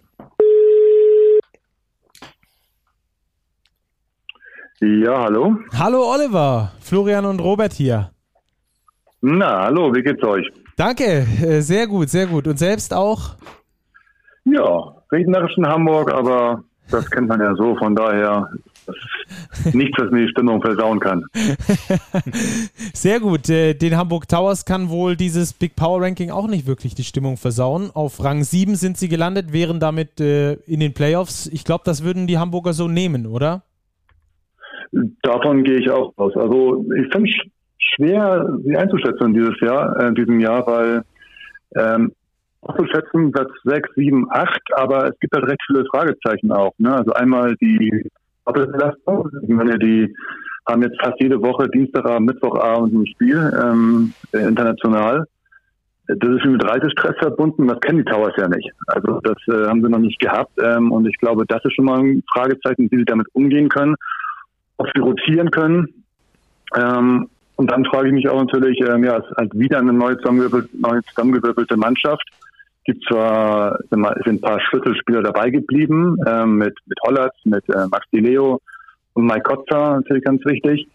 Ähm, aber ansonsten sind wir alle neu und von daher bin ich gespannt, wie das halt passen wird. Ähm, einerseits diese Doppelbelastung, wenig Zeit zum Trainieren und dann eine Mannschaft, die halt neu zusammengestellt wurde. Das sind so die Fragezeichen, die ich in der Saison sehe. Ähm, halt trotzdem aber Platz 7, 8 auch für realistisch, ja. Mhm. Robert. Hau Mir geht's aus. ähnlich. Mir geht's ähnlich mit den Taus. Ich kann sie noch schwer schwer einschätzen. Ich glaube, der Grund für, für das gute Abschneiden im Power Ranking ist, glaube ich, primär erstmal Pedro Calles, der Coach, weil er, ja. weil er bewiesen hat, dass er eben Erfolg kann. Ich sehe es wie Oliver, ich bin skeptisch ja. mit dem Eurocup, weil das einfach sehr, sehr viele Spiele sind. Diese Zehner-Gruppe quasi zu Beginn, Hin- und Rückspiel, das sind schon mal 18 Spieler, die einfach mal oben drauf kommen. Kayes hat ja. bisher mit einer sehr kleinen Rotation oft gespielt. Das wird sich jetzt nicht mehr ganz so umsetzen lassen. Also da sind schon einige Fragezeichen bei den Towers und natürlich neues Team. Vor allem die Ausländerpositionen wurden neu besetzt. Das sind jetzt auch nicht die allergrößten Namen. Klar, man hat jetzt mit Jalen Brown einen Mann aus Bilbao geholt. Der hat in der ACB zweistellig gescored. Das ist alles okay. Aber ich glaube, es ist ja. einfach schwer noch zu greifen in Hamburg. Das ist so mein Eindruck. Ja, aber was natürlich gut ist, dass wir mit ähm, dem Pat Henrys und dem Robin, Robin Christen, da haben sie zwei Spieler, die kennen Petro aus Fechter. Ähm, ich habe das schon bei Max Di Leo gesehen, ähm, der kam ja mit das Jahr. Ähm, der hat sofort funktioniert. Ich glaube, das System zu kennen, ist schon, ist schon ein großer Vorteil. Aber nichtsdestotrotz werden natürlich die auch noch nie in Deutschland gespielt. Also Jalen Brown, dem mache ich mir am wenigsten Sorgen. Der hat einmal die Qualität da müsste schon mit verrückten Ding zugehen. Ähm, aber auch andere Spieler, ähm, wie den äh, Durham, wie äh, Zach Brown kommt aus Ungarn. Ähm, das ja, muss man abwarten. Und was du eben schon gesagt hast mit den äh, Spielen, die als international jetzt, vor allen Dingen Bulli teilweise hinreisen müssen, ne? Nicht jetzt immer nach, äh, keine Ahnung, nach Paris und, und nach London. Das sind teilweise Städte, ähm, ich habe das noch nicht gecheckt, aber ich schätze mal, Direktflüge gibt's da nicht immer. Und ähm, das wird ein ordentlicher Reisestress sein, ne? mit Flug, Bus, Bahn, keine Ahnung, wie sie halt manchmal hinkommen. Ähm, das wird schon spannend werden. Also gerade jetzt in den ersten Wochen, wenn er diese Doppelbelastung losgeht. Ich glaube, Mitte Oktober ist er los mit dem ersten Eurocup-Spiel und ja, da bin ich wirklich mal gespannt. Haben sie einen ganz attraktiven Gegner, habe ich gehört, zum ersten Eurocup-Spiel. das ist nämlich Jelko Obradovic kommt ja. mit, mit Partisan nach Hamburg ähm, ja, das wird auf jeden Fall ein Highlight, glaube ich, für die Basketballstadt Hamburg, ähm, diesen Coach ja. und dieses Star-Ensemble zu begrüßen. Wobei ich da gespannt bin. Also ich, man muss ja sagen, das glaube bei allen Sportarten in Deutschland so, mal abgesehen vom Fußball, ähm, war auch im Eishockey so. In Hamburg hatten wir auch mal die, die, die Freezers, die auch mal international gespielt hatten. Da kommen dann Mannschaften, bei im Eishockey waren es Mannschaften aus Finnland, die top besetzt sind aber den Teamnamen ähm, hat in Hamburg kaum einer je gehört. Ne? Und das ähm, deswegen haben die auch nicht für so viele Zuschauer gesorgt. Das ist, glaube ich, bei den Hamburg Towers ähm, vielleicht auch so. Ich sag mal so, die Basketballfans äh, kennen die einzelnen Mannschaften, ähm, aber so für die Allgemeinheit, glaube ich, bin ich gespannt, wie der Eurocup angenommen wird. Dann haben die Towers eine kleine Halle, also die voll zu kriegen, ähm, ist jetzt nicht so ein Kunststück, aber ich bin auch gespannt, wie das jetzt aufgenommen wird in Hamburg, ähm, der, der Eurocup insgesamt. Ja. Wobei man stolz sein kann, dass überhaupt mal ein Hamburger Verein international vertreten ist. Ne? Also das ist ja in Hamburg nicht gerade. Oh, generell überhaupt in der ersten Liga vertreten ist. Genau. ja, genau, genau. Also jetzt haben wir äh, die, die Handballer sind ja auch wieder zurück, muss man dazu ja. sagen. Immerhin ähm, werden aber wohl ja, gegen den Abstieg spielen. Ähm, ja, über Fußball muss man nicht viel reden, ist bekannt. Ähm, auch wenn man dieses Jahr wieder. Aber an für sich die, die Towers momentan der einzige, sagen wir, der einzige Spitzenverein in einer massenrelevanten Sportart. Also Hockey ist, sind in Hamburg, glaube ich, auch ganz gut vertreten. Aber das wird halt in der Öffentlichkeit nicht so wahrgenommen. Ich selber kriege davon auch nicht viel mit, aber mhm. die Towers sind halt der einzige Verein, der jetzt ja die Stadt international vertritt. Das, ähm, ja, schön für die Towers, schade für die anderen Vereine, aber wie gesagt, ich bin gespannt, wie, ich, das, ist, aufgenommen wird. Ist natürlich auch ein gewisser Druck, der damit ähm, auf den Hamburgern lastet. Ich weiß jetzt nicht, wie groß der ist. Ich kann mir vorstellen, dass der nicht ähm, allzu ernst genommen wird. Aber ähm, ein Thema würde ich noch ganz gerne besprechen, auch mit der Doppelbelastung ähm, aus dem Eurocup. Hm. Ähm, die Hamburger haben letztes Jahr, ähm, man hat es äh, ab und zu mal gehört, dass äh, Ludwigsburg Light äh, Spiel gespielt, also mit sehr viel Intensität, sehr viel Defense, also sehr viel über die Energie gekommen. Mhm. Und äh, das ist jetzt mit der ja. Doppelbelastung natürlich nochmal ein Thema. Und ähm, der Kader ist nicht besonders breit. Äh, wie siehst du da die Problematik vielleicht, äh, die sich dadurch potenziert, dass sie eben genau diese energiereiche Spielweise haben? Ja, oder glaubst du vielleicht, sein, also. oder, oder kurze Zwischenfrage, glaubst du vielleicht auch, dass Pedro Kayes daraufhin seinen Spielstil vielleicht etwas abändern wird? Oh, glaube ich eigentlich nicht. Ich glaube, das ist einmal sein, sein, sein Stil. Der Marvin, also Willoughby, der, der Chef hat ja mal gesagt, ähm, was Petro auszeichnet, ist gar nicht so vielleicht eine bestimmte Technik, eine Philosophie. Es ist einmal so diese Mentalität, der überträgt. Ne? Also für den reißen sich alle den Arsch auf, hat er so wörtlich auch gesagt, ich gebe es so wieder. ähm, ich glaube, das, das verträgt sich nicht, irgendwie zu sagen, wir, wir, wir spielen mal ein bisschen, bisschen schonender, physisch schonender. Ich glaube, das, das passt nicht und ähm, ja, dass du das Team auch noch mehr durcheinander wirft. Also, hast du drei Spiele vom letzten Jahr, zwei, die Petro kennen.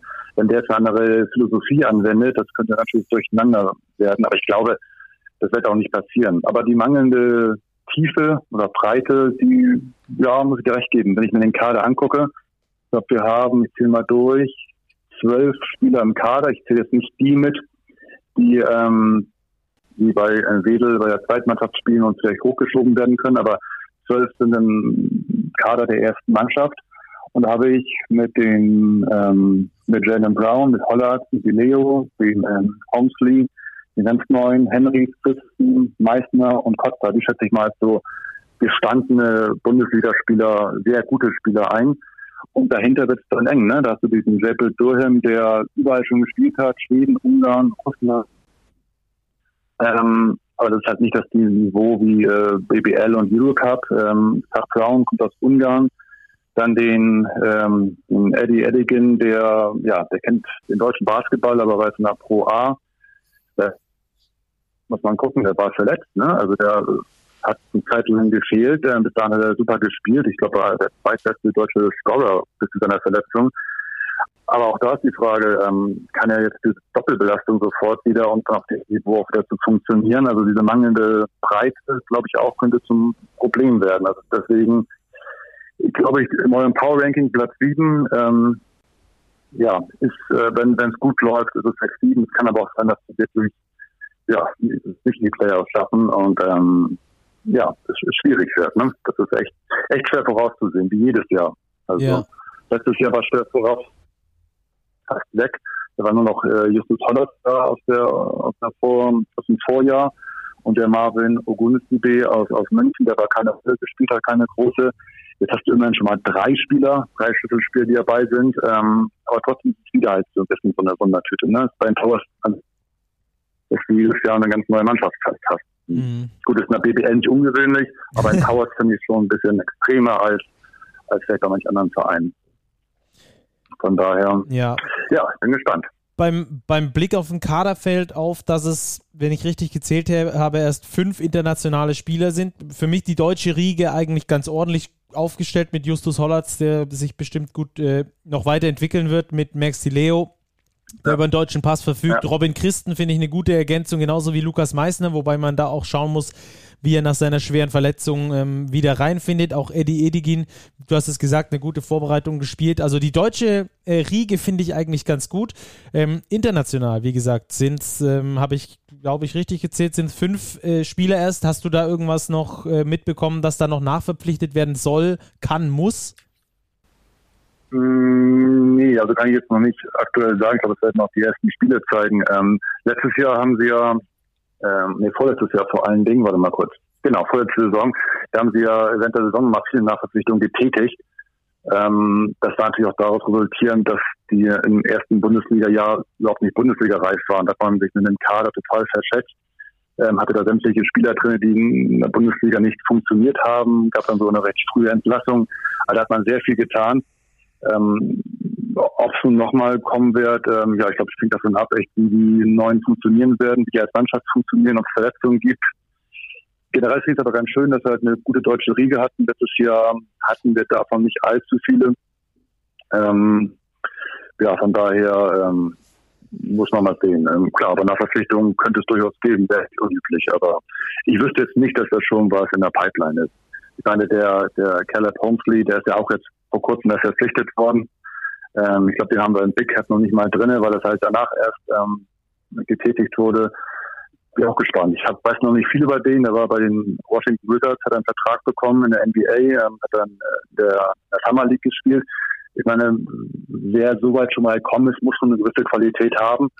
Allerseits ist es natürlich immer die Frage, neues Land, neue Sprache. Gut, wir sprechen eh alle nur Englisch äh, im Team, aber trotzdem neues Land, neue Kultur. Wie der damit klarkommt, weiß man halt nicht. Ähm, von daher, ja, kann man mal abwarten. Wir sind gespannt. Robert, hast du noch eine Frage oder äh, war es das für dich? Nö, ich glaube, wir können es ganz gut abschließen. Ich glaube, wir sind uns einig. Auf den ausländischen Positionen sind es einfach ein paar Fragezeichen. Ich glaube, da ja. vertraut man in Hamburg einfach auf Pedro Kayes. Ich meine, er hat in Fechter TJ Bray und Austin Hollins hervorgebracht, die dann zu Euroleague-Spielern wurden.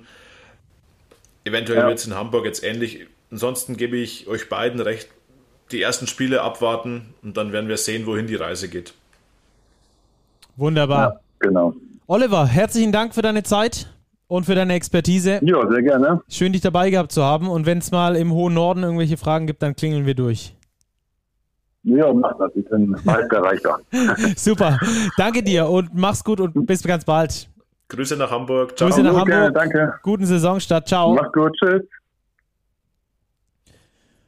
Robert, das waren unsere sechs, die wir heute vorgestellt haben. Platz 12, die Niners Chemnitz Platz 11, die Fraport Skyliners Platz 10, die Hakro Merlins Kreisheim Platz 9, Medi Bayreuth und Platz 8 die Telekom Baskets Bonn und Platz 7 noch die Hamburg Towers. Sehr, sehr interessante Folge, wieder mit sehr viel Input auch von den Experten vor Ort und auch von dir natürlich, wie immer.